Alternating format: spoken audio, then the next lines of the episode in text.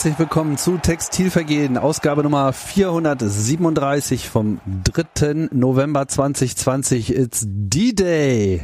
Und wir haben äh, die eine oder andere Decision schon vorweggenommen bekommen, die andere steht dann noch aus. Der erste FC Union Berlin gewinnt in Hoffenheim beim Sohn einer Mutter äh, mit 3 zu 1. Und äh, wo bleibt der Impfstoff? Und ja, eben. hoffentlich den Impfstoff im Gepäck. Das ist das, was wir wollen. Ja, hallo, mein Name ist Tim und wir haben Daniel mit dabei. Daniel. Hallo. Und Sebastian dabei. Ein Grüße aus dem äh, Bezirk mit dem Inzidenzwert von 126,3. Mehr nicht? Das, Ach so, das, ist ja meiner. Offen. Ja, ist, du wohnst da auch. 126,3, oh Mann. Ja. Ich arbeite in 161,1 und wohne in 100 36,3. Aber auf die Berliner schimpfen. Und im Herbst eröffnet meine Tochter mit dem Papst eine Herrenboutique. Wow. So, ja, da sind wir wieder und äh, machen hier mal eine ganz spontane Sendung und wollen über das Spiel reden, unter anderem. Aber äh, erstmal müssen wir natürlich feststellen, Geisterspiele are back. Ist es nicht schön? Endlich versteht man mal, was die Trainer sagen. Ich finde das ganz unterhaltsam in gewisser Hinsicht. Schockt es kommt auf den so Trainer an. Move. Move. Taiwo Move, genau. ich fand das, ich fand das irgendwie ganz, ähm, weiß ich nicht. Man, man hat sich halt so ein bisschen drauf. Ja, es ist scheiße, aber es ist halt nun mal so. Mein Gott, man kann doch jetzt nicht ewig immer wieder klagen, dass es nicht toll ist, weil es ändert sich dadurch ja relativ wenig. Also müssen wir es einfach akzeptieren, annehmen uns Beste draus machen. Ich habe es ja boykottiert. Ich bin da nicht ins Stadion gegangen. Nein, aber es ist hm. Hoffenheim jetzt oder was? Ja, ach, ich ich weiß nicht. So keine Zuschauer, dann in Hoffenheim Montagabend. Äh, also das war so wirklich äh, so ein Punkt, wo ich dachte, also wenn es nicht Union wäre, ich hätte da Besseres zu tun. Gehabt. Ja gut, aber mit Hoffenheim Heimfans wäre es jetzt auch nicht so sehr viel anders gewesen. Naja, weiß ich nicht. Äh, auf jeden Fall hätte man nicht die Trainer hören müssen. Ich, ich, also ich kann ehrlich gesagt darauf verzichten und ganz ehrlich würde man äh, natürlich nach demokratischen Prinzipien geheime Umfrage unter Spielern machen. Ich würde behaupten, die können auch darauf verzichten. Ja, wir können alle darauf verzichten, aber es, es bringt einfach äh, so kleine Easter Eggs äh, mit sich. Ich habe zum Beispiel vorhin noch mal kurz das Ende äh, der Spielaufzeichnung mir angeschaut und so ganz kurz bevor Schluss ist, also das Spiel selber ist schon beendet und bevor dann eben diese Übertragung endet, diese Aufzeichnung endet, brüllt noch mal irgendwo einer aus der Ecke so ins leere Stadion Eisern Union. Das fand ich sehr charmig. War bestimmt einer von Sky, der eine Wette verloren hat. ne, der klang irgendwie auch ein bisschen, also eigentlich klang der auch typisch lallend. Also eigentlich hat das schon viel Authentizität. Hm. Also ich meine, Unioner sind, denen ist ja prinzipiell allen was zuzutrauen. Ne? Also die, die fahren ja auch dorthin. Waren die es nicht letztes Mal in Hoffenheim irgendwie, dass sie da so an den äh, irgendwo an der Straße standen und den Bus begrüßt haben oder so? Also ich traue denen wirklich vieles zu, auch sowas. Aber ich tippe trotzdem noch ein bisschen auf diese Wette, so wie weiß nicht, ob das noch äh, Sport ist irgendwie bei den Moderatoren, dass man irgendwelche schrägen Wörter in die Live-Übertragung einbaut und wer es zuerst macht, der kriegt dann irgendwas. Schließt du aus, dass es jemand vom Team war? Ja. Würde ich nicht ausschließen. Achso, gut. wir sind wie immer einer Meinung, Daniel. Ambivalenz aushalten. Ja, eben. Äh, außerdem ist auch genug Entfernung zwischen uns. Nee, ähm. Immer schön Abstand halten. Ja, ja dann kommen wir, doch, kommen wir doch zum Spiel oder hast du noch äh, was? Nö, also ich meine, Vorgeplänkel braucht man ja nicht äh, bei Hoffenheim irgendwie äh, zu erzählen. Ich war einfach unfassbar optimistisch, äh, weil äh, ja die Hoffenheimer Erfolgsgarantie Kramaric nicht spielte. Und ähm, dann gab es ja so ein bisschen die Frage, ob Union mit Dreier- oder Viererkette spielt. Und die hatte hm, der Kollege Max Ohlert bei der Berliner Zeitung, glaube ich, aufgeworfen, weil er irgendwie Nico Schlotterbeck da äh, sehen wollte oder ihn äh, fand, dass der zurückkehren könnte. Das findet Nico Schlotterbeck bestimmt auch, aber der ist dann nicht zurückgekehrt. Aber die Frage war ja schon berechtigt. Komplett mittrainiert. Richtig. Ähm, aber die Frage an sich, ähm, ob Dreier- oder Viererkette, die war ja durchaus äh, berechtigt. Daniel, du wolltest nicht umstellen. Ich habe nur geschrieben, dass äh, ähm, weil äh, Nico Schlotterbeck noch nicht komplett mittrainieren konnte, die sich nicht äh, mit unfassbarer Vehemenz stellt, weil auch ähm, Hoffenheim mit unterschiedlichen äh, Besetzungen spielt und deswegen nicht ganz klar war, ähm, was man quasi braucht, um, um da Überzahl herzustellen. Aber stellt sich raus, ähm, äh, Hübi ist doch eine Option. Äh, übrigens äh, will ich auch gar nicht sagen, dass äh, ähm, man nur äh, Dreierkette spielen muss, um halt, äh, um halt äh, Schlotterbeck unterzubringen, sondern ähm, wie gesagt, Hübner ist da durchaus auch eine äh, valide Option. Und für den hat sich dann halt in dem Fall ähm, was Fischer entschieden, weil Hoffenheim eben diese zwei Stürme hat, äh, gegen die man dann Überzahl haben wollte. Und das hat ja auch ganz gut funktioniert, weil wenn defensiv irgendwas in dem Spiel funktioniert hat, dann war es Rest, Restverteidigung. War das, das war jetzt der erste Einsatz von Hübi, oder? Die Saison, ja, glaube ich schon. Und hat er schon mal linker Verteidiger, linker Innenverteidiger im, in der Dreierkette gemacht? Siehst du, das hast du ja gestern schon äh, während dem Spiel gefragt. Ja, aber Und da habe ich gesagt, gefühlt ja. ja, das war mir ähm, keine ausreichende Au- Antwort. Äh, jetzt äh, habe ich aber auch vergessen, das in der Zwischenzeit nochmal nachzurecherchieren. Da Daniel jeden hat das nicht als Rechercheauftrag aufgefasst. Äh, ja, äh, er hat ja auf jeden Fall letztes Jahr gespielt in der Dreierkette. Und ich kann mich nicht erinnern, dass er zentral da gespielt hat und rechts glaube ich auch nicht. Von daher würde es mich nicht wundern. Ähm, ich äh, versuche das mal live noch zu recherchieren. Ihr könnt ja nochmal. Aber wer hat denn sonst erzählen. zentral gespielt? Ich meine, Ma- Marvin war immer rechts. Aber ich habe dann eher Jahr Paare links. meistens, äh, meistens äh, der andere Stotterbeck gespielt. Hm. Aber hat dann auch Hübi gespielt?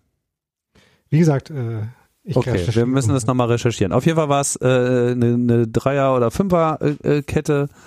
Rührson hat ähm, Trimi ersetzt, was wenig überraschend war, weil er irgendwie verletzt, angeschlagen, was auch immer, unzulänglich war. Und äh, Lenz auf links.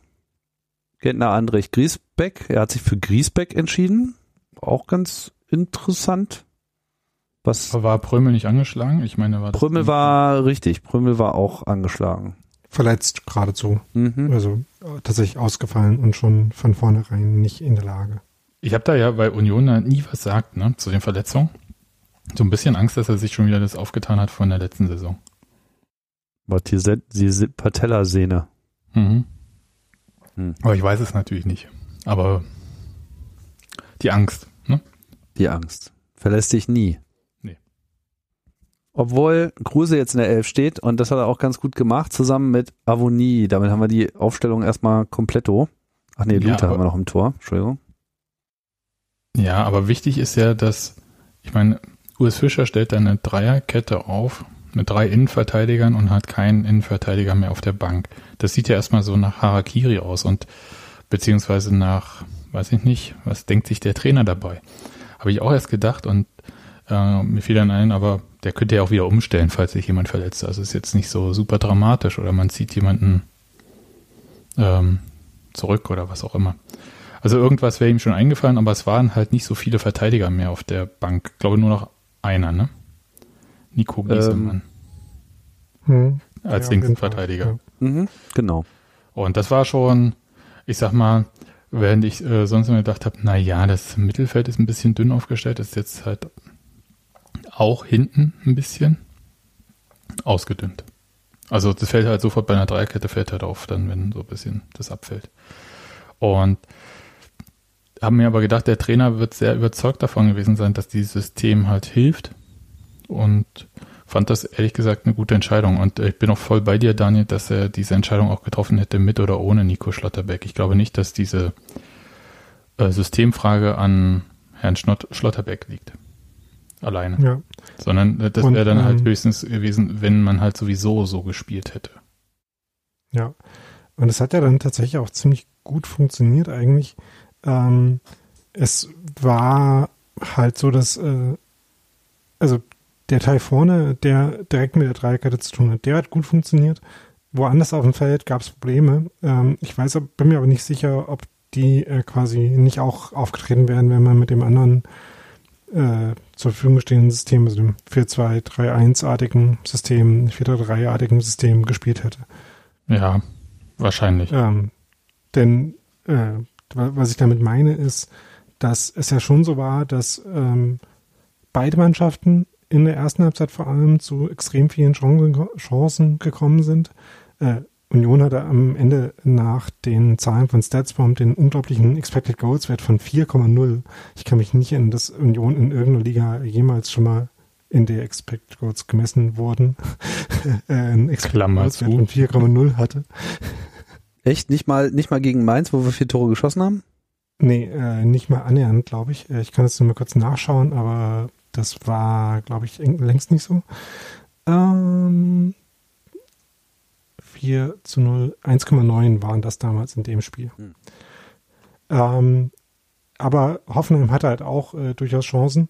Und das kam vor allem daher, dass ähm, Hoffenheim ja eigentlich auch mit äh, Dreierkette und Flügelspielern äh, gespielt hat, zumindest in Ballbesitz.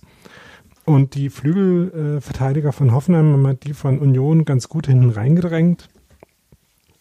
Die beiden Stürmer von Union, also äh, äh, die beiden Pressingspitzen, Kruse und Aboni, haben es nicht wirklich geschafft, in viele Pressingssituationen zu kommen gegen die Aufbau-Dreierkette von Hoffenheim. Und so hat es halt Hoffenheim immer relativ stabil geschafft, äh, irgendwie im Zehnerraum an den Ball zu kommen. Und dann hat es halt Union mit ein bisschen Glück und ein bisschen äh, ähm, guter Restverteidigung geschafft, dann daraus äh, kein Tor zu kassieren und mit äh, viel äh, Andreas Lute auch noch. Aber das war halt schon ein, äh, ein labiles System, würde ich mal sagen. Äh, wo man halt Glück hatte, dass man dann in der ersten Halbzeit nicht in den Rückstand geraten ist. Ein labiles System trifft ja aber für beide Mannschaften zu, ne? Möchte Genau, mal sagen. ja. Also die, die, die, die, das war ja wirklich äh, krass. Also so viele Großchancen in einem Spiel mit, finde ich dann verhältnismäßig wenig Toren dafür. Ähm, Habe ich selten gesehen. Die Aufstellung war natürlich auf jeden Fall auch eine Aufstellung ohne Bülter und, und ohne Becker. Also ich, ich wundere mich immer wieder, immer wenn ich so meine Lieblingsmannschaft aufstelle, dann komme ich immer gleich so auf 13 und 14 und bin immer total davon überzeugt, dass die auch alle letzte Mal gespielt haben und wundere mich immer über jeden, der irgendwie nicht mehr reinpasst. Aber äh, dieses äh, flankenbetonte Ding ist dann sozusagen nicht oder bewusst nicht gewählt worden. Hm. Sehe ich das richtig? Hätte ja jemand Na dann in der Mitte also- sein müssen, oder? Na, Flanken gab es ja schon genug, äh, halt nur aus einer anderen Situation raus. Ne, also ich habe ja gerade beschrieben, wie irgendwie Hoffenheim angegriffen hat, ne? Äh, Ballbesitz, auffächern, äh, dann die Mitte spielen. Und ähm, da gab es halt äh, äh, Räume auf dem Feld, wo Union nicht wirklich Druck auf den Ball bekommen hat, nämlich gerade so die Halbräume im Mittelfeld, also so rechts und links vom Mittelkreis ungefähr. Ähm, gleichzeitig gab es halt auch Räume, in die Union dann gut reinkontern konnte, nämlich äh, hinter den Flügelverteidigern von Hoffenheim. Und ähm, das war halt immer so das Muster. Also Hoffenheim hat hin und wieder äh, gute Bälle in den Strafraum gespielt und wenn Union die abgefangen hat und ähm, dann selber der Konto einleiten konnten, hat Union starker, schneller Angriffe gespielt und ist dann so zu Chancen gekommen. Und die waren dann halt oft auch der Form, dass dann jemand auf dem Flügel freigespielt wurde. Also es war jetzt nicht so ähm, Kick-and-Rush-Style, lange Bälle, sondern jemand wurde halt freigespielt und hat dann Flanken reingeschlagen, äh, wie zum Beispiel vor der Chance von Griesbeck, äh, wo irgendwie Baumann ziemlich stark gehalten hat. Also Flanken kamen ja dann schon auch vor, nur halt mit anderem Personal. Also die Flanken kamen dann eher von ähm, entweder mal einem Kruse, der ausgewichen ist, oder halt von einem Lenz, der nachgerückt ist, oder einem, äh, einem zentralen Mittelfeldspieler, der dorthin nachgestoßen ist. Auf jeden Fall äh, fand ich ja, wir hatten ja irgendwie vor ein paar Sendungen, habe ich doch irgendwann mal so rüde behauptet, so, das hätte er in der letzten Saison auch schon so gemacht, dass er in den ersten zehn Spielen einfach wild durchkombiniert hätte, so in der Aufstellung. Und ich glaube, das sieht man jetzt an diesem Spiel auch sehr schön, dass er da auch relativ wenig Probleme hat, auch mal was komplett anderes auszuprobieren, wenn er es äh, für angemessen hält. Also er hält nicht immer so an der Stamm oder in irgendeiner Stammbesetzung fest, weil es die einfach so noch, noch gar nicht gibt, sondern kombiniert halt mal fleißig durch und irgendwie so zur Hälfte wissen wir dann so in etwa, wer, wer wozu beitragen kann. Ich würde das jetzt nicht so sagen, dass der Trainer jetzt äh, munter durchgewürfelt hat, weil er durchgewürfelt hätte. Sowieso. Weil ich glaube, da ist ja auch einiges jetzt aus der Not entstanden. Und der, also prinzipiell würde ich sagen, dass so zwei, drei Positionen immer irgendwie vakant sind, je nachdem, wie auch der Gegner, der dann kommt, äh, im Zweifelsfall spielt oder dass man sich halt auch ähm, die eigene Spielweise ja so anpasst, dass man sich einen höheren Erfolg verspricht. Aber dass er jetzt so, meinetwegen, wie viele Spiele hat er jetzt getauscht? Vier, ne? Oder Vier. fünf? Vier. Ja, finde ich fast noch im Rahmen und dafür, dass es halt äh, teilweise echt verletzungsbedingt ist. Hm. Ja gut, jetzt, jetzt haben wir natürlich auch fünf Auswechslungen. Von einem Jahr in dieser Phase hatten wir nur drei. Das ist richtig. Macht natürlich auch nochmal was aus. Haben wir weniger Ding-Dong in Hoffenheim. Nee, Weniger das Ding, war- Ding, Dong, Ding, Dong. Ja, Aber andererseits haben wir auch spät erst gewechselt. Also es war eher so ein Uwe Neuers Spiel, um schon mal Foreshadowing zu betreiben fürs nächste wow. Wochenende. Ab der 70. Minute wird erst die Tafel gehoben. Das ist richtig. Ja, beziehungsweise ab der 77. kam erst äh, Poyan Palo. Wollen wir denn mal aufs Spiel als solches Ja. äh, kommen? Wie es so gelaufen ist. Bevor wir hier nur Andeutungen machen. Na, Daniel hatte ja schon gesagt, dass das Spiel ein bisschen wild war in der ersten Halbzeit. Kann man das so sagen? Ja, also dafür, dass keine Tore gefallen sind, habe ich schon oft meinen äh, Fernseher angeschrien. Man nennt das, glaube ich, im, in der Fernsehmoderationssprache ein unterhaltsames Spiel. Ja, Für den neutralen der Zuschauer. neutrale Zuschauer Ja, oder die neutrale Zuschauerin freut sich. Ja, die nicht neutralen Zuschauer, die haben sowieso die ganze Zeit Herzkasper, egal was passiert. Also spätestens ab dem Zeitpunkt, als Robin Knoche meinte an, weil der hat im Strafraum den Ball verloren, ne? Am, Ja, Äh, am Strafraum. Um etliche Vor dem- Meter kurz vorher. davor. Hm. ja, oder kurz davor. Also das war schon so ein Moment, wo ich dachte, War nee. Ja, also oh weia und dann krass. Und dann wow. ja. Lass Ja, mal vorne anfangen. Also ich meine, äh, die ersten 15 Minuten hatte ich so den Eindruck so, ich meine, man guckt sich das Spiel ja dann immer so an und denkt sich so, okay, wie, wie bestehen sie denn? Und dann war das so, ja, ist jetzt nicht so, dass wir gerade von irgendwas überrollt werden. Ganz im Gegenteil. Nee, also wir hatten erstmal einen ganz guten Start. Also es sind, was ja für Union immer wichtig ist, äh, ist gut in die Zweikämpfe zu kommen. Und das haben sie eigentlich erstmal ganz gut geschafft. Mhm. Und dann gab's, dann gab's ja irgendwie auch relativ früh schon äh, eine Chance. Ich habe jetzt die Reihenfolge nicht mehr so ganz im Kopf. Es ging immer so hin und her. Hm. Ja, das kann man relativ klar so sagen. Und Und es waren alles, und es waren alles so Sachen, die auch im Prinzip hätten reingehen können. XG hin, XG her, aber es war, was weiß ich, dieser Kopfball von Rührson und äh, alles Mögliche. Und Avonie hatte mehrere Momente, wo es auch einfach mal hätte reingehen können. Diese, diese Genau, geniale Kontersituation, wo sie so mit vier abspielen, irgendwie auf einmal vorm Tor standen, also Avonie vorm Tor stand. Genau, das war halt ein gutes Beispiel, wie das bei Union funktioniert hat. Das war eine Ecke für Hoffenheim, wo sie dann Ball gewinnen, äh, wo ich glaube Rührson äh, den rausspielt auf Avonie, der ihn auf links ablegt, äh, der dann äh, wieder direkt ihn steil schickt, wo man ja auch erstmal äh, äh, anerkennen muss, dass Avonie halt selber auf der Mittellinie die Ablage spielt Mhm. und dann quasi im Strafraum den nächsten Pass schon wieder annimmt. Also da muss man ja dazwischen erstmal auf 45 Meter sprinten. Mhm. Das hat er schon sehr stark gemacht. Äh, hat es dann eigentlich auch ganz cool gemacht, fand ich, äh, dann den Ball nochmal um den Verteidiger rumzulegen, hat dann halt den Schlenzer verpasst. Das war ein bisschen schade, ähm, aber es war schon mal eine gute Chance. Ähm, Und es gab Und diese einstudierte dann Ecke, ne? Wo äh, Gentner verlängert hat und er am, am zweiten Pfosten stand und eigentlich genau, nur noch die erst reinmachen. nach, der, nach den beiden Chancen für Hoffenheim kam. Mhm. Aber das waren so Momente, wo ich mir dachte, so, was ist, was, wo, wo, wo bleibt die Effizienz? Ja, das habe ich mir vor allem bei der, der vergebenen Ecke gedacht, wo halt Aboni äh, am langen Pfosten äh, die Innenseite hinhält und äh, der dann drüber geht. Äh, ich glaube, das war auch die Chance, an die Max Kruse nach dem Spiel gedacht hat, als er gesagt hat, ja, wir hätten auch in der ersten Halbzeit schon mal ein Tor machen können. Ich glaube, das war, äh, ist vor allem so die, weil das, da sah das Tor schon so leer aus, weil es schon ein bisschen leer war. Aber trotzdem ist der Abschluss, glaube ich, trotzdem nicht ganz so leicht. Aber Avonie könnte auch mal wieder treffen. Also könnte auch mal treffen. Ja. Ähm, hat generell halt so ein sehr äh, gemischtes Spiel gemacht, ne? Also ähm, hat halt viel gepresst vorne, hat viel auch äh, Leute genervt, was dann auch teilweise dazu geführt hat, dass die äh, Fehler gemacht haben. Also ich erinnere mich an eine Szene, wo er den Innenverteidiger von Hoffenheim, dessen Namen ich mir nicht gemerkt habe, äh, nein, Akpoguma, Akpoguma war es, ähm, wo er den halt so äh, unter Druck gesetzt hat, dass der äh, quasi aus Angst dann den Ball Richtung Eckfahne gespielt hat. Das fand ich sehr gut. Andererseits sind halt bei Avonie auch viele Zweikämpfe dabei, die ein bisschen überambitioniert oder übermotiviert geführt sind, wo halt äh, Fouls bei rauskommen, die ein bisschen vermeidbar wären vielleicht. Aber das ist halt so ein bisschen, ist halt so eine Frage der Dosierung, die dann noch nicht immer klappt, der Körperlichkeit und der, äh, des körperlichen Einsatzes.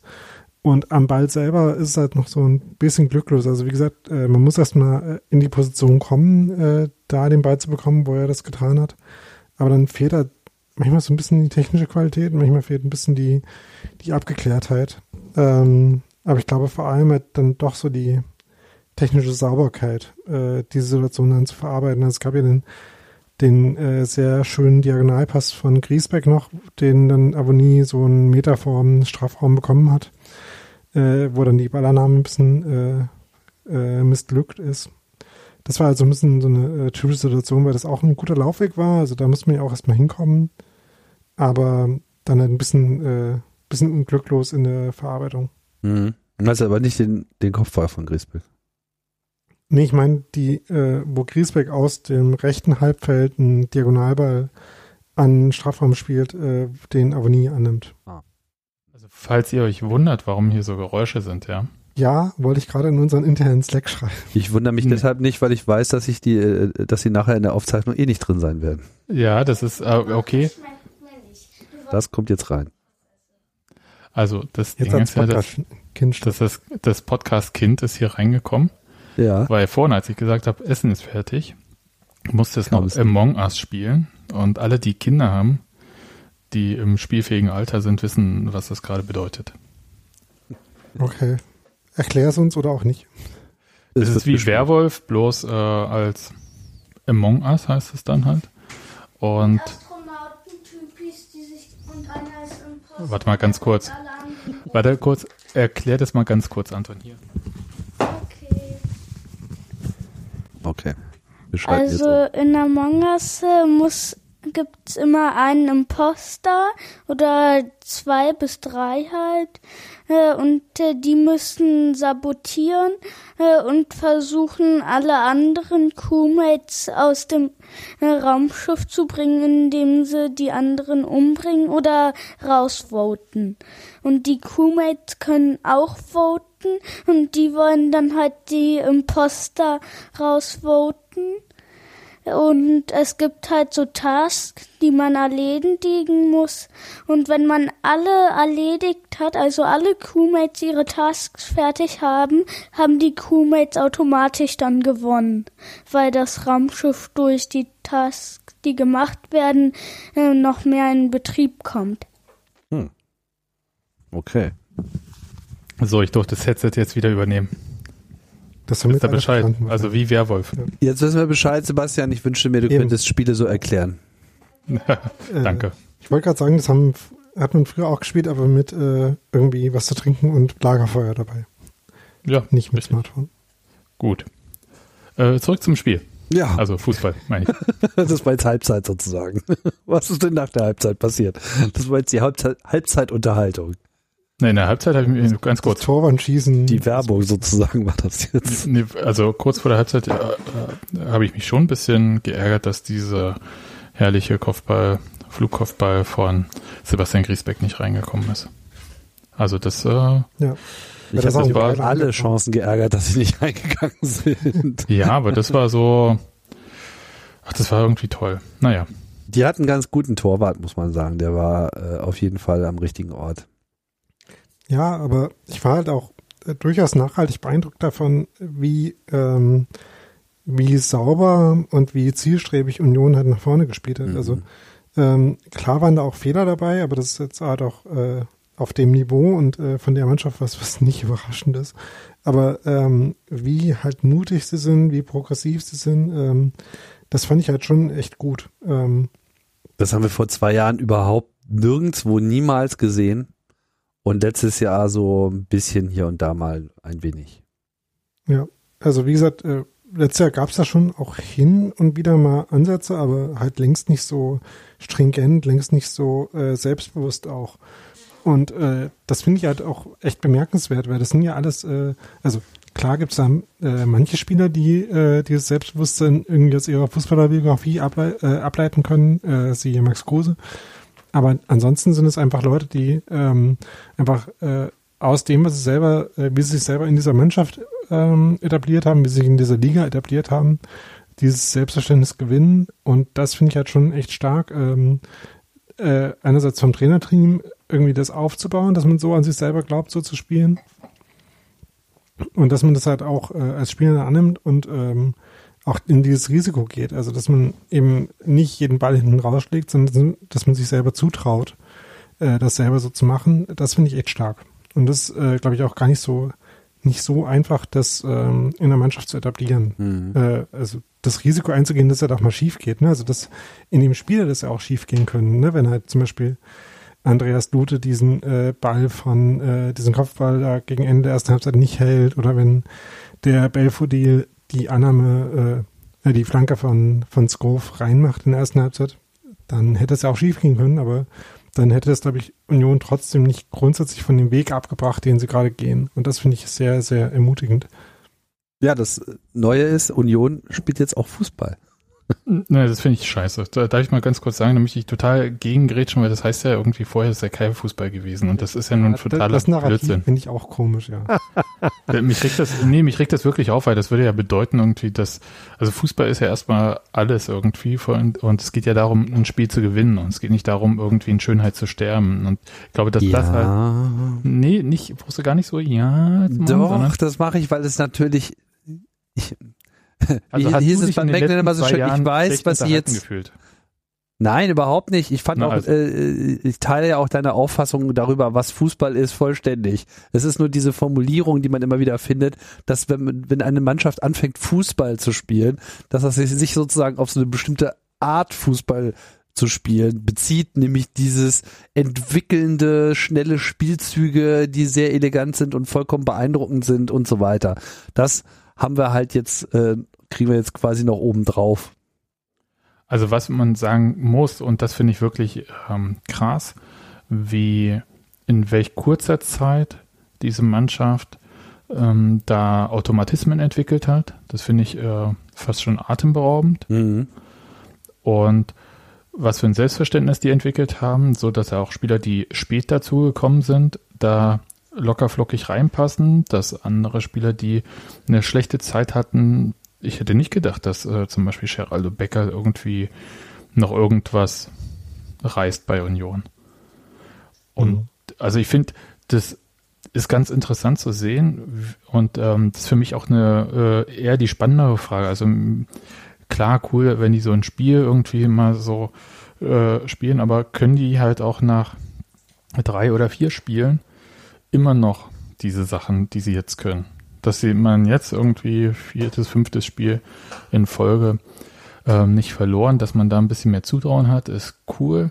Aber es kommen ja auch andere Phasen und ich fand es auch gut, dass ähm, Christian Gentner quasi äh, schon vorauseilend zu seinem, Tra- also vor seinem Trainer quasi schon gesagt hat, naja, es ko- also man muss ja gar nicht nach oben gucken, sondern es kommen ja auch nochmal andere Phasen. Wir haben letzte Saison auch mal vier, fünf Spiele nicht gewonnen. Und das ist ja auch so. Und das wird auch kommen.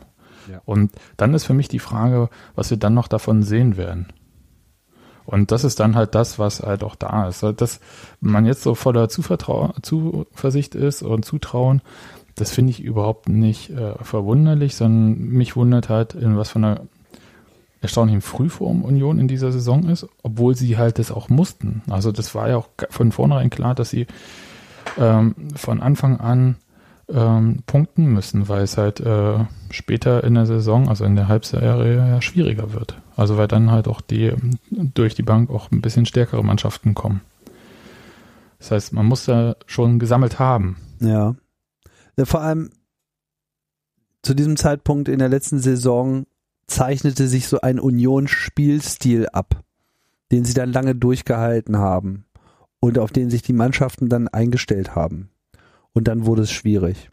Und jetzt habe ich so mhm. den Eindruck, dass es jetzt vor allem für die anderen ganz schön schwierig ist, sich überhaupt jetzt auf Union einzuschießen, weil überhaupt gar nicht klar ist, mit, mit welchen Varianten sie denn jetzt an den Start kommen. Klar, irgendwie Verteidigung in alle Zweikämpfe gehen, hm, hm, hm, aber jetzt kommen halt auch noch solche Schnörkel dazu und äh, die Möglichkeit, mhm. Konter schnell auszuspielen und äh, elegante Spielzüge zu machen. Ich meine, das war doch irre. Also vor allem die Passsicherheit. Da gab es auch irgendwie diese eine Szene, wo sie irgendwie 15 Pässe quer über den ganzen Platz und dann äh, war das, glaube ich, die, äh, das war die, die Szene zum Elfmeter führte, ne? Ja, das, das haben wir ja in der letzten Sendung schon angesprochen, wo vor der einen Großchance oder dem Tor 17 Pässe waren, habe ich, glaube ich, nachgezählt. Ähm, also ja, das ist eine äh, große Entwicklung. Ähm, wo ich auch interessant finde, äh, ist ja jetzt nicht so, also klar, es sind ein paar Spieler hinzugekommen, aber es ist ja nicht so, dass da äh, sich das Personal großartig verändert hätte, sondern es ist ja vor allem so, dass einfach die Ausrichtung sich geändert hat. Und dass man einfach ähm, eben, was ich gerade schon gesagt habe, diesen, dieses eigene Selbstvertrauen gestärkt hat, dass man halt sich traut, äh, den Pass, der möglich ist, zu spielen. Weil meistens äh, ist es ja nicht so, dass man ähm, irgendwie nur die binäre Wahl hat, jetzt einen einfachen Pass zu spielen oder den Ball irgendwo hinzuschlagen, sondern man muss immer sich überlegen, hm, wie groß ist jetzt die, äh, der Fehler, den ich machen kann, bevor das jetzt katastrophal ausgeht. Und ähm, traue ich mir das zu, irgendwie in dieser Marge zu spielen. Und das machen sie halt jetzt. Und ähm, das glaube ich auch, dass es äh, relativ äh, stabil auch durch so eine Saison funktionieren kann, was halt trotzdem nicht heißt, dass die anderen Qualitäten, die sie immer noch haben, ähm, ne, also die ganze Ekligkeit im, im Zweikampf, dass die jetzt weg ist. Und deswegen finde ich das eine echt äh, interessante und stabile Mischung jetzt für so eine Saison. Gerade weil, ähm, und gerade so ein Spiel gegen Hoffenheim gibt mir da auch viel Hoffnung, weil ähm, Sebastian hat ja gerade angesprochen, dass die Spiele schwerer werden. Aber da kommen halt zum Beispiel so Spiele wie gegen Frankfurt, Hertha, äh, Stuttgart, Wolfsburg, Bremen, Leverkusen.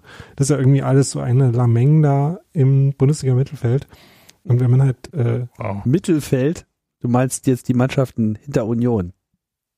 Ja, ich würde mich genau. jetzt äh, an diesem Spieltag noch nicht so auf die Tabelle Nur damit ich weiß, wo ich jetzt auf die Tabelle gucken muss, um die zu finden, die da Südlich. Mhm. ist ja eh, also Union ist ja in der Bundesliga fast eine norddeutsche Mannschaft, äh, ne, ist ja eh fast alles südlich.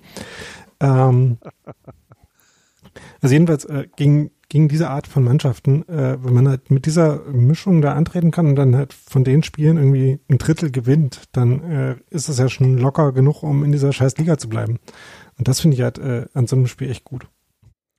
Was noch dazu kommt, um hier das Loblied äh, zu vervollständigen, ich hatte vor allem so den Eindruck, und der ist ja eigentlich auch bestätigt worden, die Leute, die noch von der Bank kommen, bringen dann auch alle nochmal so eine ganz interessante neue Qualität mit. Also so das Einwechseln von Poyan Palo, das hatte ich mir schon ein bisschen her herbeigesehnt, weil es fehlte ja ein wenig im Abschluss. Und ich dachte mir halt schon vorher, äh, so der drängelt ihn jetzt einfach rein. Und das hat er dann auch getan. Ja, äh, gut, Teuchert genau so geplant. War, weiß ich noch nicht, hat noch nicht genug Zeit äh, gehabt, um sich wirklich äh, zu zeigen, kann sicherlich äh, auch was.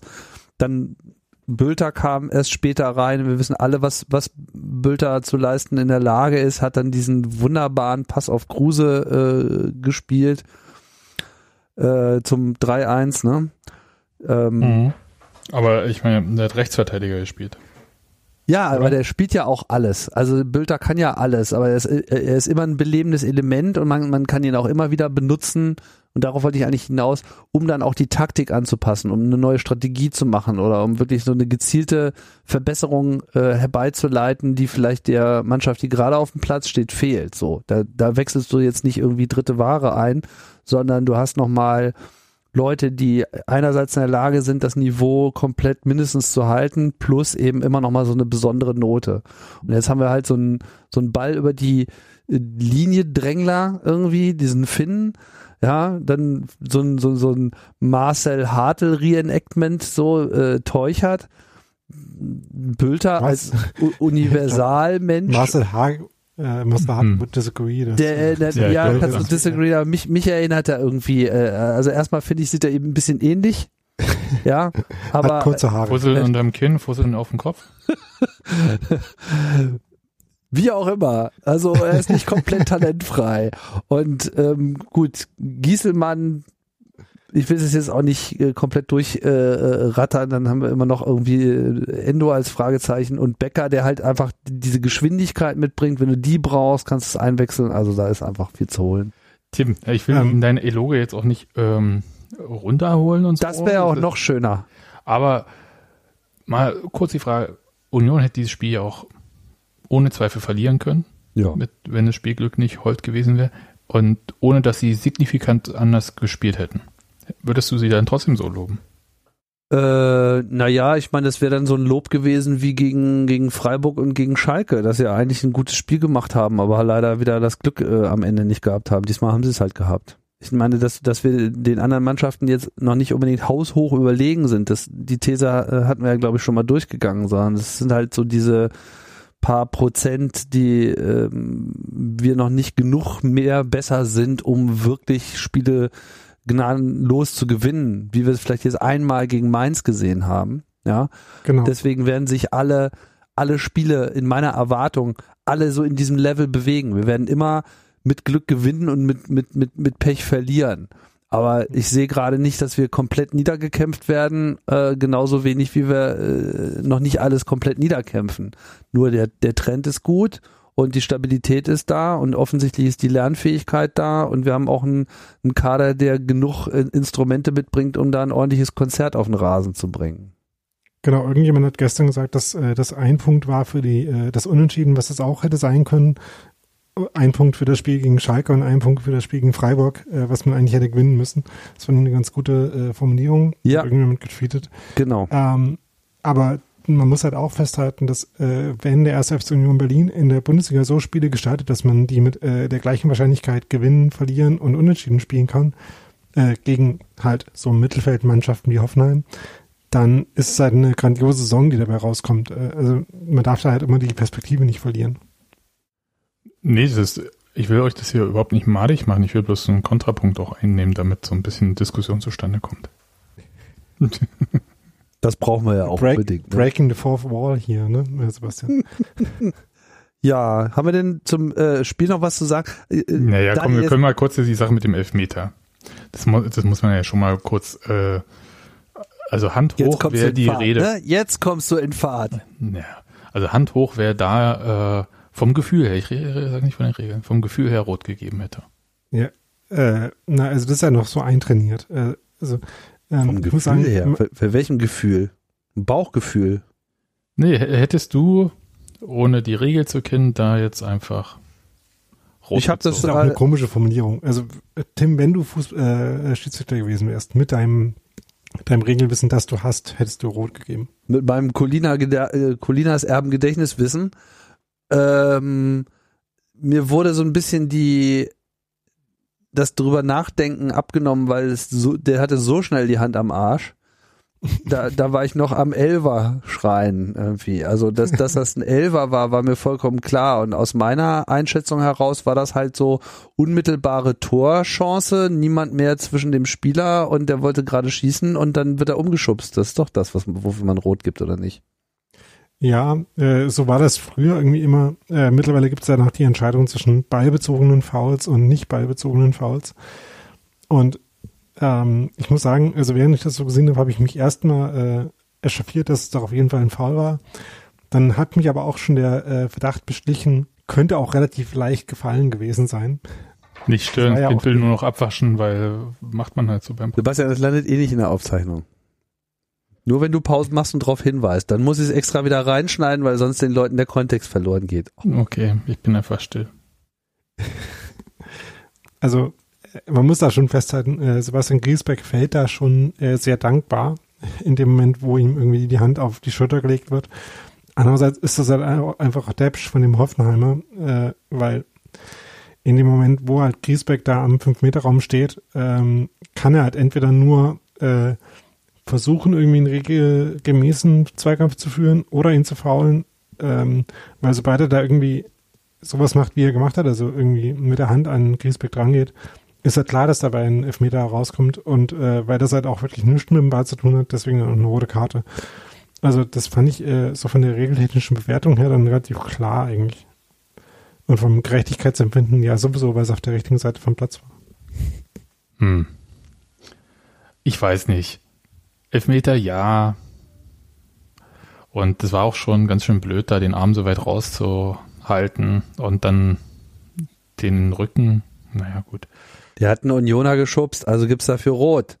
Ist doch wohl ganz einfach. Na gut. Ähm, diskutieren. gut, bitte. Dann. Also gab's elf Meter, der dann so äh, auf so eine Art und Weise verwandelt wurde, wo man sich manchmal immer so denkt, so darf der das? ja, so verzögerter Schritt und so. Es gibt doch irgend so eine Regel, man darf nicht stehen bleiben, ne? Oder so Genau. beim Anlauf. Du darfst den Anlauf nicht du unterbrechen. Langsam einen Schritt machen. Genau. Aber das hat er nicht getan, sondern er hat sozusagen nur so eine Zeitlupe äh, reingelegt und schön abgewartet, dass der Keeper äh, auf die rechte, in die rechte Ecke springt und dann oder linke. Von wo Nee, aus guckt man denn eigentlich? Von, vom Spieler her oder vom, Vom Torwart? Schützen. Vom Schützen, okay. Vom er, Unioner her. vom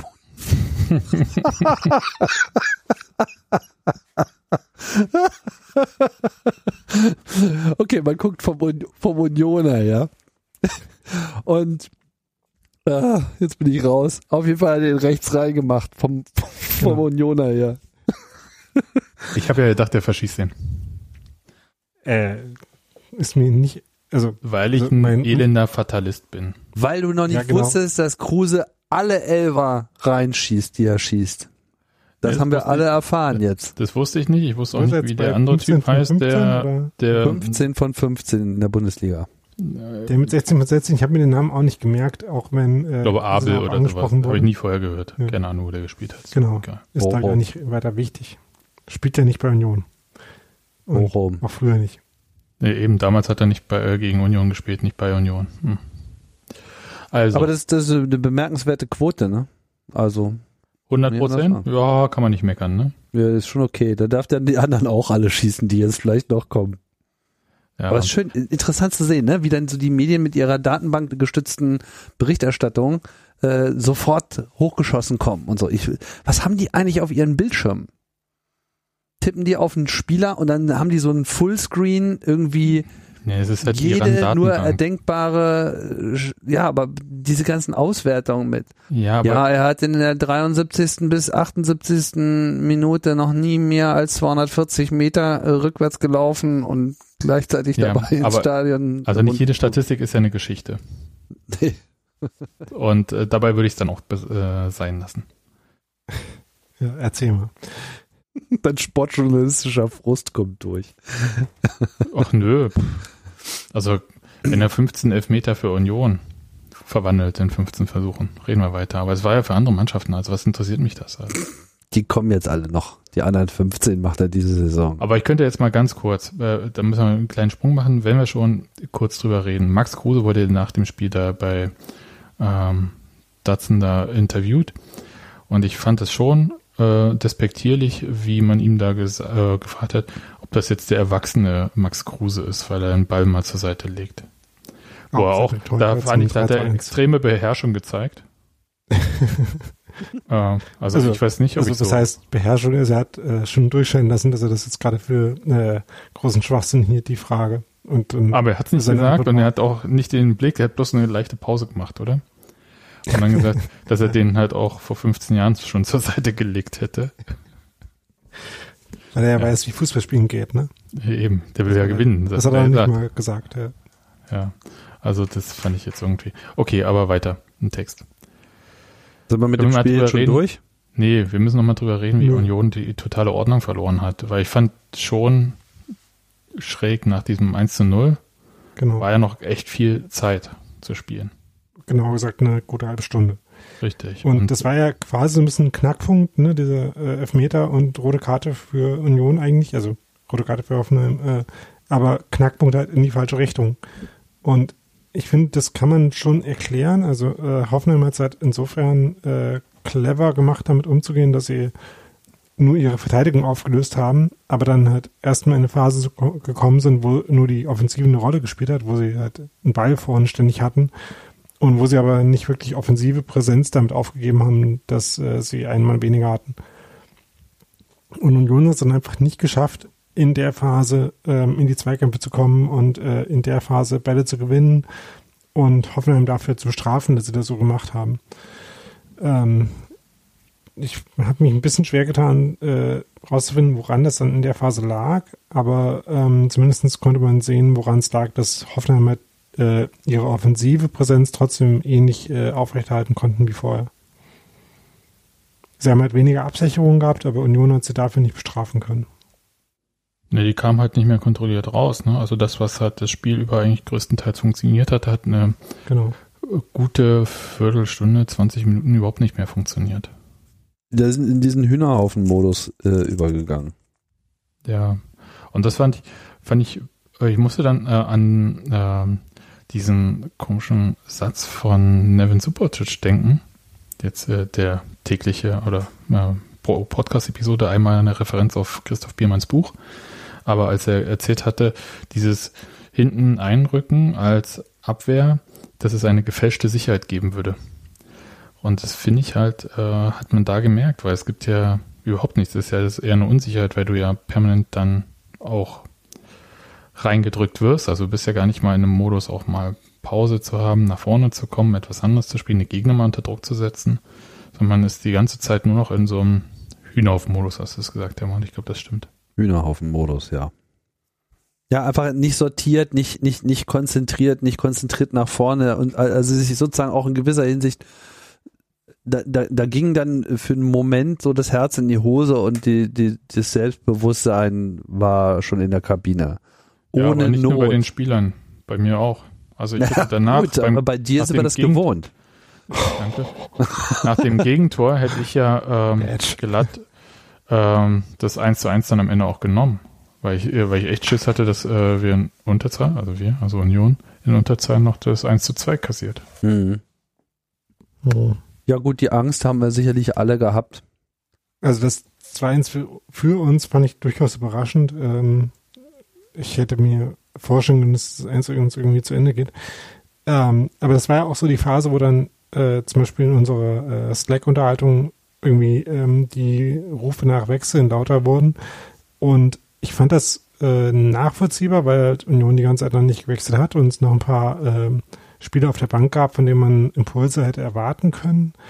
Aber andererseits habe ich halt auch so das Gefühl gehabt, hm, ähm, wenn man jetzt sowieso schon in so einer Hühnerhaufenphase ist, dann ist es auch nicht die einfachste Phase, um dann äh, Wechsel zu machen und um dann irgendwie jemand anderen ins Spiel finden zu lassen. Also die Gefahr ist dann halt immer, dass man sich dann in dem Moment noch mehr äh, ähm, Stabilität kostet und dann vielleicht noch die ähm, Wahrscheinlichkeit, ein Tor zu kassieren, noch steigt. Ähm, das hat sich dann in dem Moment so ein bisschen erledigt, wo man das 1-1 tatsächlich gefangen hat. Ähm, und danach, äh, das war dann quasi so ein bisschen auch der Moment, wo sich das dann wieder gedreht hat, weil er dann Union wieder was machen musste, ein bisschen aktiver wurde und dann halt auch es geschafft hat, was zu machen. Was ich ja nicht so richtig verstanden habe, ist, hat die Mannschaft keinen Plan für so ein Überzahlspiel? Wo setzt man denn diese zusätzliche Zahl ein? Geht man dann irgendwie zu zweit auf den Ball oder macht man die Räume enger oder was, was, was denkst du ist generell der Plan und was ist vielleicht auch konkret bei Union der Plan, wenn es überhaupt einen gibt, wie man mit so einer Überzahlsituation konkret umgeht? Also was, was äh, macht das mit dem Spiel oder was, was setzt das quasi für ein Potenzial frei? Ich muss ganz ehrlich sagen, dass ich jetzt das Spiel mir in Bezug auf das, was Union gemacht hat mit der Überzahl nicht genau genug äh, nochmal angeschaut habe. Nee, mal so ganz allgemein Oder? gesprochen. Also was, was ja. würdest du denn meinen, wie, wie ein Trainer, äh, also macht das die Mannschaft an sich oder gibt der Trainer das vor? Wissen wir nicht. Okay, sagen wir mal, es gibt einen Plan. Wie könnte der aussehen? Wie? Also ist natürlich einfacher, sich darauf vorzubereiten, wie man selber mit Unterzahl umgeht, als wie man mit Überzahl umgeht. Äh, das ist vielleicht so ein bisschen, das ist ja so eine äh, berühmte ähm, Mehr, die es bei verschiedenen Mannschaften gibt, dass man äh, nicht in der Lage ist, in Überzahl zu spielen. Ne? Also bei, ähm, bei Millanton wurde es auch mal ausführlich behandelt, ob das jetzt eigentlich äh, wirklich so ist oder nicht. Ähm, aber es ist ja schon so, dass man äh, sich halt besser darauf vorbereiten kann, ähm, wie man mit einer Unterzahl umgeht.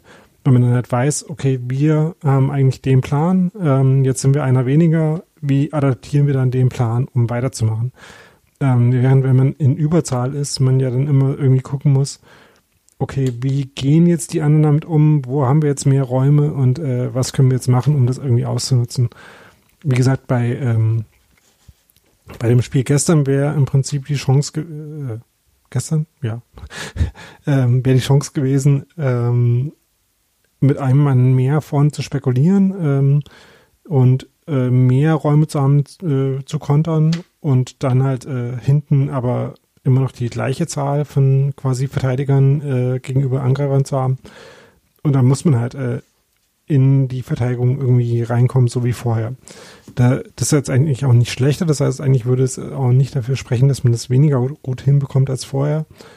Ähm, oder man kann natürlich irgendwie ähm, äh, dann eine eigene Umstellung machen und äh, die eigene Verteidigungshaltung stärken. Ähm, wobei da dann wieder die Frage ist, wie einfach ist es dann halt ins System zu wechseln, was man vorher so ja auch selber nicht gespielt hat und dann da reinzuwechseln, nur weil man jetzt äh, dann auf den Gegner reagieren will. Wo die Frage ist, wie effektiv ist es, wenn ich äh, jetzt die eigenen Abläufe dann vielleicht daraufhin gar nicht trainiert habe. Dann zum Beispiel plötzlich drei Sechser zu haben äh, oder, ja. oder sowas in der Art. Aber wie ist denn Hoffenheim damit umgegangen? Ich meine, dieser Skoff, ähm, der ist für Posch reingekommen, hat er dann auch dieselbe Position gespielt? Also war das der Rechtsverteidiger? ähm, Linksverteidiger. Also die hatten Linksverteidiger? Den, äh, den vorigen Linksverteidiger auf rechts gezogen und äh, Skov auf links eingesetzt. Mhm. Und äh, Skov hat tatsächlich ein äh, krasses Spiel gemacht, also dafür, dass er irgendwie erst eingewechselt wurde äh, wegen Verletzung und dann äh, eine rote Karte bekommen hat, eine halbe Stunde später. Dafür hat er in der Zwischenzeit echt viel gut gemacht. Also ähm, der Ed Bimbishausen auf Twitter hat das gut hervorgehoben dass er halt einfach sehr äh, stark Bälle nach vorne angenommen hat. Also äh, ne, so grundsätzlich, wenn man einen Ball bekommt, äh, kann man ja immer äh, sich aussuchen, äh, in welche, in welchen äh, Bereich vom Feld orientiert man sich. Und er hat sich halt sehr konsequent nach vorne orientiert und hat dann so seine, ähm, seine scharfen äh, Flanken gespielt, die er ganz gut kann. Und ähm, das haben sie dann nach der roten Karte, ich äh, ich interessiere mich nicht genug für Hoffenheim, um mir gemerkt zu haben, nee, dass die Spieler was gemacht haben. Aber sie haben halt einfach äh, im Prinzip den, den einen Innenverteidiger aufgelöst und haben aber ansonsten nach vorne genauso weitergespielt wie vorher. Und aber, haben, aber du meintest doch, sie haben äh, auch mit einer Dreierkette gespielt. Ähm, sie haben im äh, im Aufbau auch mit einer Dreierkette gespielt, genau. Und das haben sie halt dann nicht mehr gemacht, sondern hatten nur zwei Innenverteidiger, haben aber die Flügel genauso besetzt wie vorher und den Zehnerraum genauso. Also eigentlich haben sie mit einer Zweierkette weitergespielt und haben quasi genau. ihre, ihren, ihren Angriff beibehalten und diesen Druck auch erhöht. Das heißt, Union konnte eigentlich vor allem deshalb keinen Profit daraus schlagen, weil sie zu wenig nach vorne gegangen sind, um quasi Hoffenheim in der Defensive in Probleme zu bringen, während in der Offensive vielleicht mit etwas weniger Absicherung nach hinten äh, sich für Hoffenheim erstmal wenig geändert hat, aber die dann alle aufgewacht sind und einfach Union äh, in ihre eigene Hälfte gedrungen hat. Also im Prinzip haben sie so nach vorne verteidigt und dabei mhm. eben dann auch noch gleich das gemacht, was sie machen mussten, nämlich Tor schießen. So, und das war dann wiederum, glaube ich, ganz hilfreich, weil das dann eben für Union dann auch so der Punkt war mit, ja, nee, also den Sieg wegnehmen lassen wollten wir uns jetzt irgendwie nicht. Das, den Eindruck ja. hatte ich dann schon, dass sie das machen und das auch die Einwechslung von, mh, hm, von Urs dann auch eine relativ klare Sprache gesprochen haben. Mit Bülti, mit, ähm, äh, mit Poyan Palo. Ja, und kam ja dann auch, kam ja dann auch so. Und das finde ich, finde ich auch super, dass, dass sie diesen Mut auch haben, einfach zu sagen, so, nö, hier, das ist jetzt unser Spiel.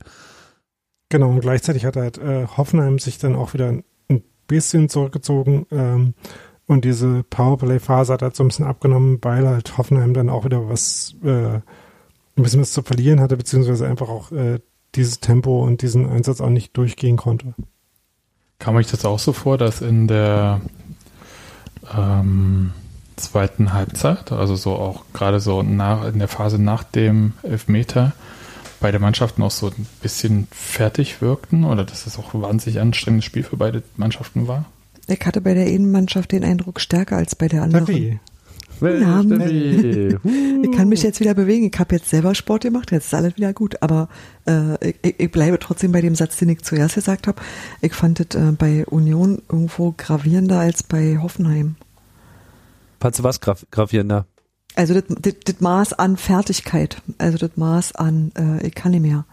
Und ich meine, ähm, angesichts dessen, dass Hoffenheim vorher echt auch ein anderes Programm hatte, sportlich, ähm, muss ich mal sagen, da hast du denen das nicht so sehr angemerkt. Also die waren jetzt nicht Schalke, ihr wisst, was ich meine. Hoffenheim war jetzt mal nicht Schalke. ja, also gerade äh, so ein Taiwo Aoni, da hat man halt gemerkt, dass die Energie, die er vorher die ganze Zeit in die Läufe und die Zweikämpfe gebracht hat, nicht mehr so da war.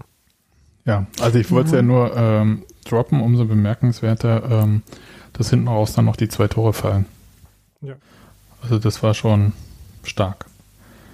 Und schade, dass äh, Poyan Palo hat den einen noch gegen Pfosten gesetzt, ne? Oh ja. Ja, das war, oh, ja. Mann, Mann. Aber Ja, also da waren richtig, da war richtig viel zu holen so und äh, ich finde es ja gut, dass Poyampalo dann äh, das Tor doch noch anerkannt bekommen hat, wie es aussieht. Ah ja, war das Hab so? Also ich weiß, im ersten Moment war es ähm, äh, wart als Eigentor gewertet, ne? Ja, aber ich glaube, sie haben sich dann darauf geeinigt, dass er dann doch am Schluss nochmal mit der Sohle ihn nochmal den einen Zentimeter in die richtige Richtung gedrückt hat, sodass es dann doch sein Tor war. Also zumindest beim Kicker Ja. ist er jetzt als Torschütze angegeben. Ja, das war Beziehungsweise macht Lage. das ja generell so, wenn ein Stürmer schießt und der äh, Torwart versucht, ihn abzuwehren, aber kriegt das nicht hin, dann ist es ja eigentlich immer ein Das ist Ja, eigentlich so, wie man sich das vorstellt im. Fußball, oder? Also das ist eigentlich so, hm, Ja gut, aber er hat grundsätzlich ihn ja, die Idee.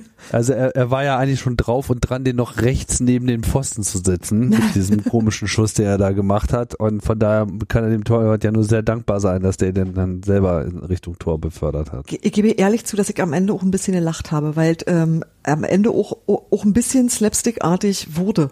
Und ich glaube, dass auch äh, Poyanpalo und Kruse am Ende nicht so genau wussten, ob sie das, was da jetzt so ist. Also die haben auch erstmal gewartet, was passiert und Ja. geguckt und mir geht auch so. Also es war wirklich ein extrem schräger Moment für alle, die das gesehen haben, glaube ich. Also auch für alle, die gespielt haben.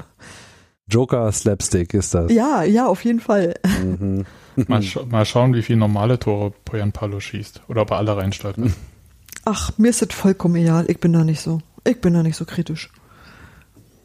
Ja, ich auch nicht. Ich, ich meine, äh, Drin ist drin. ich möchte betonen, dass es beim FC KCS Jena einen sehr wohlverdienten Spieler gibt in, aus den 80er Jahren, der sehr liebevoll Stolper-Bilau genannt wurde. Nu. Und der trotzdem zwei Tore im Europapokal geschossen hat gegen AS Rom. Also insofern geht doch. Also ist ja auch egal, wie man die Tore macht. Ja, aber Union war halt auch einfach gut, weißt du? Da war auch einfach, abgesehen davon, dass es am Ende ein bisschen ulkig wurde, war das einfach auch toll. Also das war so, ich habe so verflucht, das war am Montag und ich war komplett müde und ich dachte, ich kann gerade die Schönheit dieses Spiels überhaupt nie würdigen und sowas finde ich total doof und das, auch deshalb hasse ich Montagsspiele. Aber ähm, ich war am Ende richtig knallwach und dachte, Alter, das war jetzt gerade nicht wirklich, oder? Kann ich das nochmal sehen? Ja. So. Jetzt sind wir mit dem Spiel durch. Tim. Ihr seid jetzt, ihr Eine- seid jetzt fertig. Wie schade, eine- ich freue mich gerade nur so. Eine Frage habe ich noch, Daniel. Gab es in diesem Spiel Klatsch-Steil-Kombinationen? Und was sind Klatsch-Steil-Kombinationen und warum reden wir darüber überhaupt? Reden wir darüber überhaupt? Ähm, Daniel ist, glaube ich, gerade mal ganz kurz. Ach, der ähm, will sich dem Gespräch entziehen oder was? der Ich ist wollte ihn mal jetzt kurz stellen. Klatsch-Steil-Kombinationen. Aber das, äh, also ich kenne es ja noch als Klatsch-Pass-Kombination. Und das ist doch eigentlich total simpel. Man spielt den Ball nach vorne. Der Spieler, Das heißt Klatsch. der Spieler lässt ihn klatschen für einen Spieler, der entweder nachrückt oder der da auch ist. Und dann wird weiter nach vorne gespielt. Was meinst du damit, er lässt ihn klatschen?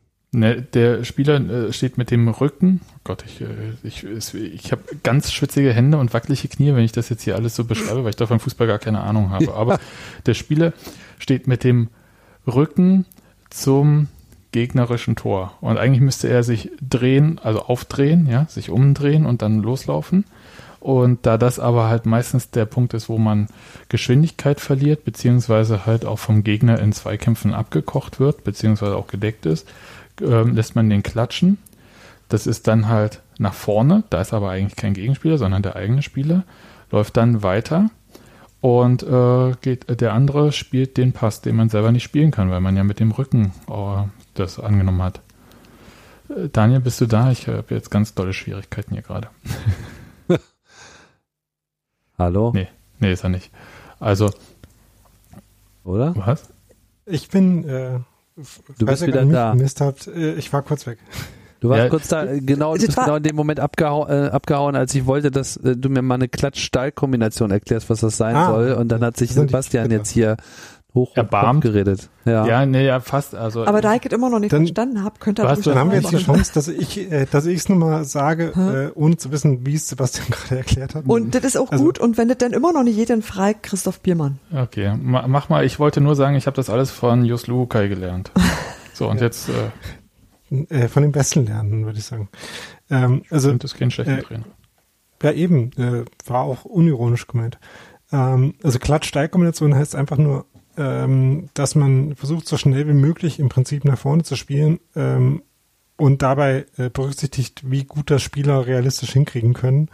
Ähm, das heißt, man spielt einen Steilpass nach vorne, zum Beispiel vom Innenverteidiger auf einen zentralen Mittelfeldspieler, sagen wir mal, der, um den Ball anzunehmen und um zu sehen, wo der herkommt, ja dann erstmal auf den Ball guckt. Ähm, das heißt, er steht mit dem Rücken zum gegnerischen Tor und guckt auf den äh, Ball, der aus der eigenen Defensive rausgespielt wird. Und äh, sieht dann natürlich auch nicht den, äh, den Raum hinter sich in seinem Rücken, sondern sieht die eigenen Spieler, die in dem Moment nach vorne umschalten und die nachrücken und lässt auf einen von denen prallen, zum Beispiel auf so einen äh, Julian Rierson, der jetzt gerade Flügelverteidiger spielt und nachrückt, ähm, lässt auf den prallen, also den Ball klatschen. Äh, das heißt, wir haben schon mal einmal steil und klatsch. Und Also, der was genau Spieler- bezeichnet das Klatschen? Also, dass man ihn einfach nur so abtropfen lässt oder was? Genau. Mit der Also, dass Brust. man äh, die Innenseite hin, nee, also man spielt flache. Pässe, damit es so schnell wie möglich geht. Äh, das heißt, man hält die Innenseite vom Fuß hin und lässt den Ball einfach äh, von sich abklatschen. Ah, okay. Ähm, Ah. Und, ich glaube, äh, ich hab's den- jetzt. Ja. Und den abgeklatschten Ball spielt dann der nächste wieder steil, weil der wieder äh, nach vorne läuft, also wieder nach vorne guckt und halt sehen kann, dass Taiwo Aoni gerade in den Raum zwischen den Innenverteidigern gestartet ist und wieder empfänglich ist für einen Scheipass. Alles klar. Müssen wir jetzt wählen lassen, wer es besser erklärt hat? Daniels war besser, glaube ich. Aber äh, Naja, also das ist halt relativ, also unter Klatschen stellst du dir was anderes vor. Wenn mir aber jemand sagt, ich halte doch den Fuß dahin und drehe meinen Körper, so das kann ich mir vorstellen. Aber sonst hätte ich tatsächlich gedacht, wie Tim gesagt hat, also du wirst halt irgendwo quasi am Oberkörper oder so getroffen und lässt den Ball recht ungezielt irgendwo hin. Der geht halt irgendwo hin. Aber das äh, klingt jetzt dann doch anders. Ich, also ich bin jetzt wieder bei komischer euch. Plan, irgendwie die eigenen Spieler abzuschießen, um nach vorne zu kommen. Naja, deswegen ergibt's ja auch so wenig Sinn. Deswegen wollten wir es ja erklärt haben. Nicht Also es verstanden hat man ja schon- vorher schon. Es soll auch schon Mannschaften geben, deren offensiver Plan das war. Naja, ähm, ist immer auch ein bisschen de- äh, eine Frage dessen, was man so kann. Aber ich glaube, ich habe es jetzt gerade verstanden. Ich werde Okay, mal darauf achten. Jetzt kommt noch die das andere andere Frage. eher so die Mirko Votava-Ära. Jetzt habe ich noch eine Anschlussfrage. Spielt Union das?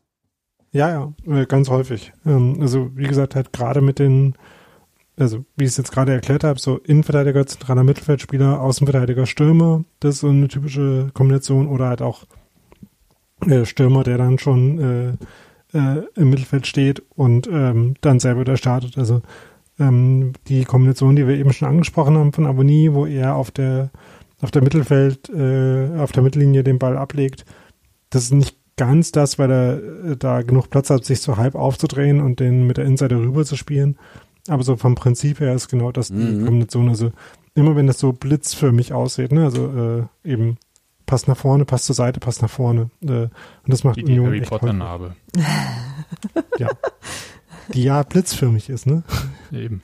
Und welcher Trainer hat jetzt über Union das gesagt, dass Union das tun würde? War das Julian Nagelsmann oder wer war das? Nee, Daniel, Ja, das also- neulich. jemand erwähnt. Ähm, ich glaube, ich weiß, ich wüsste jetzt nicht, dass irgendein Trainer gesagt hat, aber ähm, das ist halt einfach so die, die Analyse, die eigentlich Okay. relativ offensichtlich Das ist, weil das das Spiel, äh, Stilmittel ist, was halt jetzt diese Saison öfter eingesetzt wird als letzte Saison. Ich beschließe, dass wir jetzt mit der Spielbesprechung durch sind und äh, wir jetzt nochmal kurz auf die Tabelle schauen können und zwar auf beide. Welche beide? Na, auf die aktuelle Bundesliga-Tabelle und die ewige Bundesliga-Tabelle. Aktuelle Ah, Bundesliga-Tabelle sieht ganz gut aus. Ganz hübsch, ne? Da sind wir so auf-. Platz 7 zusammen mit äh, dem VfB Stuttgart, interessanterweise. Mit In äh, der Tat. Punktbilanz und Tor gleich. Ja, das ist äh, wirklich, also irgendwas müssen die auch äh, nicht falsch gemacht haben. Das müssen wir uns Um- dann später mal Um anschauen. den Rasenfunk zu äh, zitieren, äh, und also Misha, äh, Freiburg-Blogger im Rasenfunk zu zitieren, Stuttgart ist irgendwie gut. und Union ist auch irgendwie Ist ja, gut. ist ja, also mit Stuttgart ist ja ein bisschen schade, aber ja. Hm? Und dann haben wir noch die ewige Bundesliga-Tabelle. Und die sieht ja Ja. eigentlich auch äh, ganz geil aus. Das ist, glaube ich, ein Thema, was Sebastian überhaupt nicht interessiert. Aber man Ich kann noch ein Bier auf. es ja dann einfach doch mal erwähnen, dass äh, Union jetzt äh, Tennis Borussia Berlin äh, hinter sich gelassen hat. Berlin ne, endlich. Oder? Ich Endlich meine, das ist doch jetzt nicht dran. falsch. Endlich, endlich, muss ich sagen, es, es gibt ja einen Fluch in Berlin. Das war, wissen nur ganz wenige. Und zwar für Fußballclubs gibt es einen ganz schlimmen Fluch. Und ich bin äh, unfassbar froh, dass Union den schon sehr lange hinter sich gelassen hat. Nämlich, Das dass man zur dritten sagen, Kraft, oder? nee, dass man Ja. zur dritten Kraft werden möchte. Grüße noch, Und- äh, zu Victoria, die gerade, äh, haben die eigentlich Und- immer noch äh, alle Spiele gewonnen? Oder? Also, ob, ob du jetzt Viktoria grüßt, ähm, die da aus Hohenschönhausen oder den BAK oder halt Klinike, ist ja dann auch egal. Da gibt's ja einige. Was ist denn Oder jetzt der Tennis Fluch? Borussia. Na, das, dass man die dritte Kraft in der. Stadt werden. Das fu- funktioniert nicht, weil kein Mensch interessiert sich für dich, auch wenn du dritte Kraft bist. Du bist die dritte Kraft, also bist quasi der Erste unter den Letzten.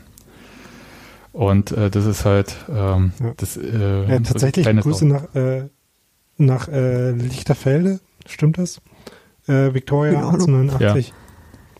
Äh, elf Spiele, 33 Punkte in der Regionalliga Nord, damit äh, äh, vor so geilen Vereinen wie Altlinike, Chemie Leipzig und Jena. Äh, also eigentlich äh, wäre die Tabelle schöner, wenn Victoria nicht wäre. Aber naja, ähm, jedenfalls sind sie da ob, äh, mit relativ großem Abstand Erster in der Regionalliga. Das halt die vierte Liga ist, und nicht die dritte. Lass mal lieber über Union reden, weil Union ist definitiv zweite Kraft und äh, Tendenz steigend. Und wenn wir jetzt noch einen Punkt in dieser Bundesliga-Saison holen, wovon ich ausgehe, dass wir das schaffen werden, dann Ja. äh, haben wir auch Paderborn klappen, hinter uns gelassen. Ich habe jetzt einen ganz schlimmen Ohrwurm. Nein. Welchen? Na, von dem Stadionlied von Paderborn. Du darfst sowas nie fragen? Tim. Nee, nee, ich meine der Paderborn. Steh auf und lauf davon. Erheblich. Da hast du aber das erheblich. nicht gehört. Doch, das geht doch. Ich war ja nun Das ist das Schlimmste, was es im deutschen Fußball gibt. Das ist, das ist wirklich der letzte Schritt vor Körperverletzung, ist dieses Halbzeitlied in Paderborn. So, ich scroll mal ganz kurz. Also Paderborn. Können wir so ein Tim Tölke versus Halbzeitlied Shootout Ja, ich machen? wollte auch sagen. Auf jeden Fall, wenn sich Union ranhält und den Klassenerhalt schafft, dann werden wir auch noch Ingolstadt, Stuttgarter Kickers, Haching, Homburg, äh, nee, die werden wir nicht mal einholen. Und Unterhaching noch einholen. Ich habe gerade überlegt, ob. Tim schon in den Europapokal möchte, dass du so weit. Nee, ich be begnüge mich vollständig mit der äh, ewigen Bundesliga-Tabelle. Das ist absolut belanglos, vollkommen unwichtig. Aber wie aussagekräftig ist die denn, wenn man nicht äh, die ganze Zeit, also wie die gilt, äh, da teilnehmen durfte? Äh, und was ist der Umrechnungsfaktor? Also gilt da auch 1 zu 1 äh, für DDR-Oberliga-Punkte? Ja, eben. Wie gab es jetzt in der DDR eine Bundesliga? Gott, Tim. Warte kurz. Es gab ähm, eine erste Liga. Es geht doch nur um die Bundesliga. Ja, Ja, das ist ja das jetzt Problem, sagst du aus deiner Perspektive. Richtig, weil du ja aus den gebrauchten Bundesländern bist. Aber Ja, was ist, wo ist denn die ewige Oberliga-Tabelle? Also da ist auf jeden Fall Die Jena hatten halt keinen Bock die, zu die rechnen. ist einfach links neben der ewigen Bundesliga-Tabelle. Ja, die kann man ja auch noch aufstellen. Die habe ich aber jetzt nicht Ja, vor mir. Union ist da, Union ist da sich befindet. 17. Ja, ich bin halt ein, ich ich bin halt ein. Wessi, Leute. Ne? Ich, äh, ja, ja. ja. Aber ich möchte betonen, dass selbst der DFB auf seiner Website dfb.de slash Ja. Historie DDR-Fußball slash ewige Tabelle äh, die dort hat. Und da findest du tatsächlich auf dem Platz 14, Daniel, Ja, ähm, 14 sogar. Und kannst du mal den Link ins Slack äh, werfen? Ja, natürlich kann ich das. Ja. Den ersten FC Union. Dann musst du halt natürlich äh, umrechnen. Tatsächlich, ich weiß nicht, welcher Kurs da jeweils jetzt gerade. Steffi hat da schon recht. Also, ob das jetzt äh, der offizielle ist, dass bis, bis 200 Punkte wird 1 zu 1 umgerechnet und ab dann 1 zu 2 oder Das ist so. ein bisschen wie Westell tauschen auf jeden Fall. Was ja schon deshalb schwierig ist, Oder auf dem das Schwarzmarkt die 1 zwei zu Punkte. 20. Ja. Aber, zumindest kann man da zum Beispiel sagen, dass, die da die ganze. Zeit galt, äh, ist da schon schwierig. Ne? Und, aber äh, Union spielt halt in beiden Tabellen eine Rolle und das finde ich sehr schön. Das ist ja nicht allen gelungen, sagen wir mal. Es ist ganz vielen nicht gelungen. Es ist Ja, so ja wo- den meisten meinst- nicht gelungen. Wo ist Hertha, ne? Wo ist Hertha? ich würde Nicht sagen, der, Num der. Nummer 2 in der ewigen Tabelle der DDR-Oberliga ist es nicht gelungen. genau. Okay, also wir können ja dann mal gucken, also wenn Union es auch auf, auf Platz 14 der ewigen Bundesliga-Tabelle schafft, Dann sind wir das Beste aus zwei Welten und dann können uns einfach alle mal. ja, vor allem wenn wir dann noch Textilvergehen senden, dann Oha. Wow. Das sind ja nur noch Tausend Jahre? Das Ich sind jetzt rechnen. 1300, äh, 1250 Punkte oder sowas. 1260 Punkte. Naja, Ja. Ja, da müssen wir schon ein paar Jahre drin bleiben jetzt, ne? Das ist eine 1260. Was hat der Meister? Hat so 60 Punkte oder was? 70? Sagen wir mal 75. Müssen wir nur 17 Mal äh, Meister in Folge werden. Das, Ist doch ähm, einfach, der Drops ist doch wir quasi schon gelutscht. Dann haben wir Nürnberg eingeholt. Na gut. Genau. Äh, Ja, aber dann, Aber- ja. Aber bei Nürnberg sieht es jetzt auch gerade nicht so aus, ob da demnächst Punkte Die strengen sich gerade nie so Von an. Da sind überhaupt noch so ein paar Leute, die man ganz gerne noch überholen kann. Also das, das gefällt mir, das Spiel. Aber ich bin jetzt auch Gut. schon ruhig. Ja, also das ist ja, also du hast ja vorhin gefragt mit diesen sinnlosen Statistiken. Also ewige Bundesliga-Tabelle ist für mich wirklich äh, Ausdruck von sinnlosen Statistiken. Ja, aber äh, ist nicht so, dass es kein, keine Wirkung hat. Also wenn du jetzt so mit Schalke-Fans äh, redest und von Tasmania 04 redest, dann kriegen die auch schon so ein bisschen Bauchkraulen. Ich habe zum Beispiel völlig verdrängt, äh, dass äh, Dynamo Dresden sich 140 Bundesligaspiele hat in der anderen ersten Liga. Ne? Also, Mhm. wäre mir jetzt nicht bewusst gewesen. Auch 140 Punkte. Was, Und- äh, Cottbus hat 211 Punkte. Gut, das wusste ich nicht jeden. Ostverein Ja, ja. durchdeklinieren. Und Ähm. Rostock hat 412 Spiele gemacht. Nicht jeden, nur manche. Also doch wieder eigenen, eigenen Umrechnungsfaktor. Oder doch. Naja, also wie gesagt, äh, bin da eher bei Sebastian, glaube ich, was die Einordnung angeht. Gut, kommen wir jetzt vielleicht zu einem Punkt, äh, der mir Sebastian mehr liegt, dem Boulevard. Ja. Wie sieht's denn aus? Wie sieht's denn aus? Was, was machen denn die Spieler eigentlich so im Netz?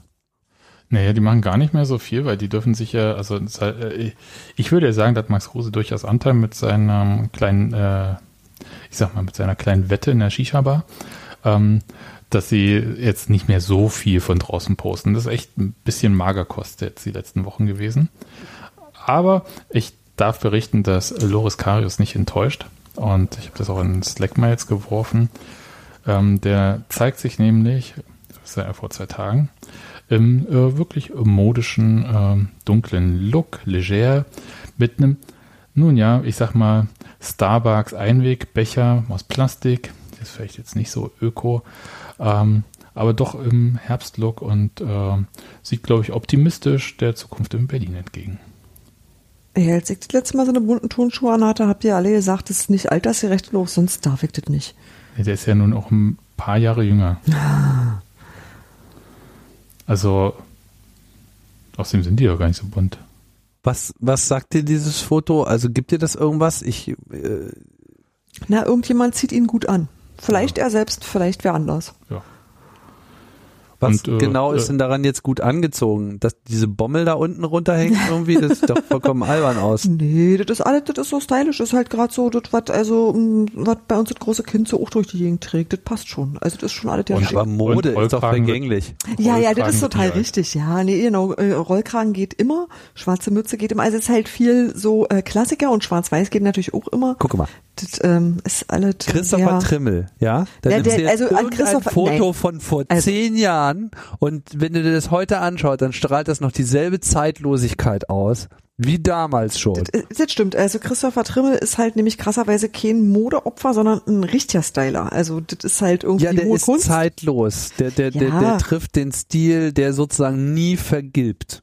Der kann, äh, der kann Dinge. Das ist Ja, aber, aber wirklich nicht, nicht Bommel- vielen Menschen gegeben. Dieses, dieses Gebommel, das ist doch einfach, das ist doch einfach nächstes Jahr dann schon wieder out. Dann, Ach naja, das das geht eine ganze Weile. Also ist jetzt nicht so wie Robert Andrich, der übertreibt, über, überzieht noch ein bisschen mehr. Da ist es, glaube ich, das hat keine gute Halbwertszeit, aber ich glaube, das hier geht einen Moment.